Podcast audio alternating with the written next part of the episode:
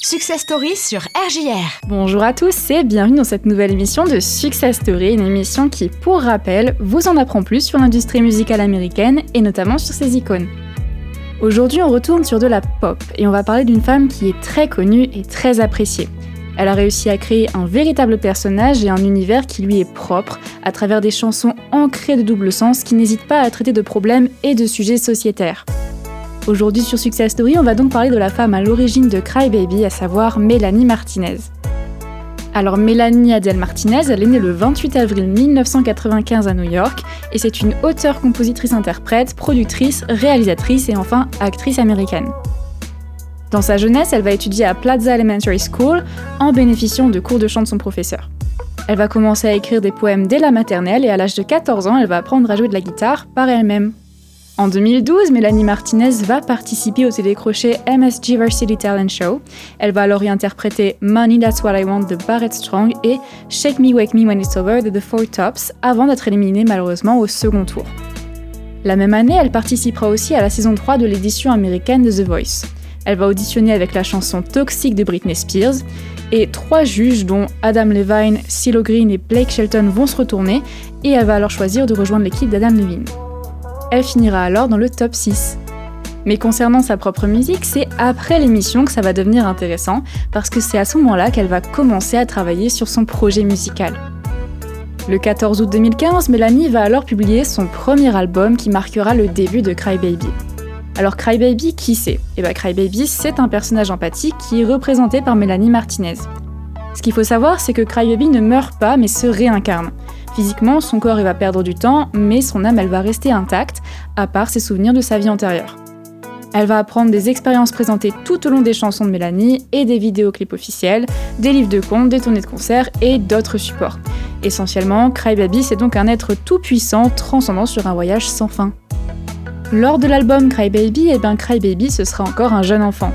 Les chansons de Mélanie Martinez, elles vont avoir une certaine chronologie à travers laquelle Crybaby va vivre plusieurs expériences et où on va en apprendre plus sur la famille du personnage.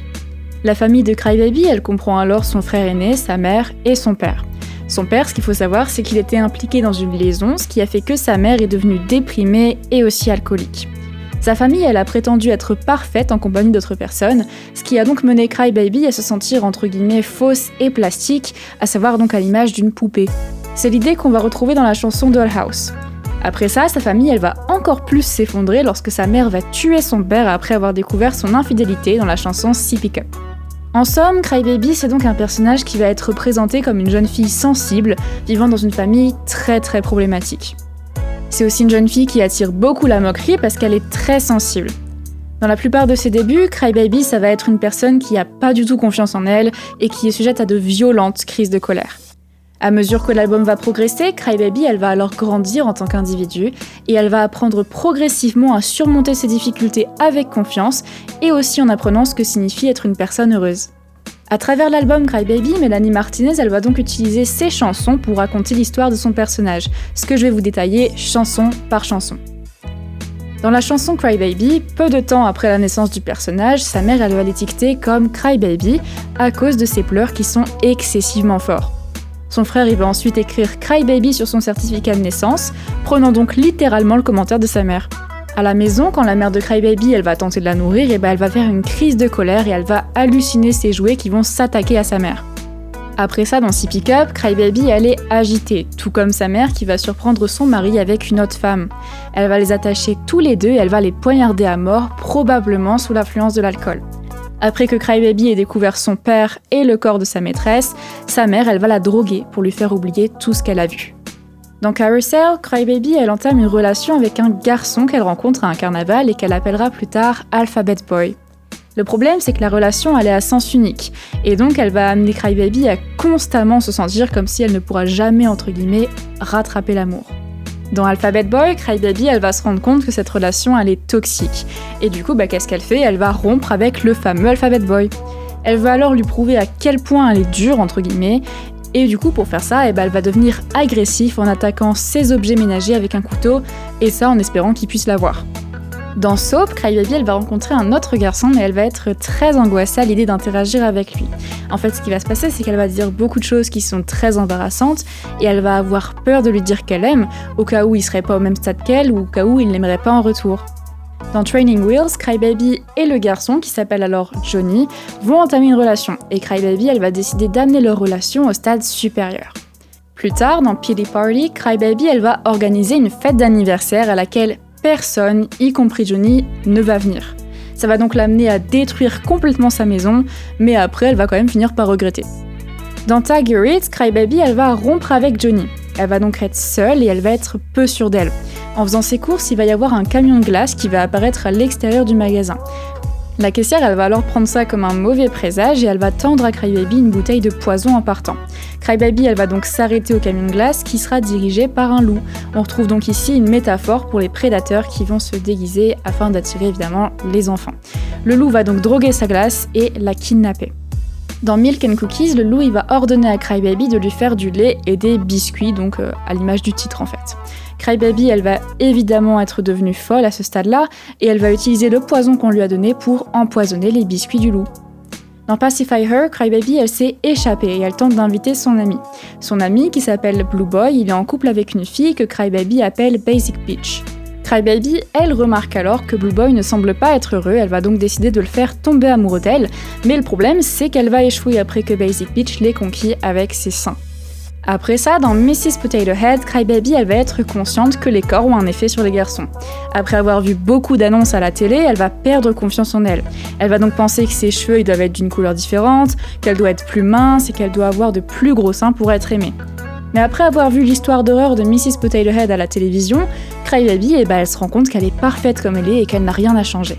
Enfin, dans Mad Hatter, Crybaby, elle va décider d'essayer de fumer, mais elle va trouver un verre qui appartient à sa mère dans sa chambre.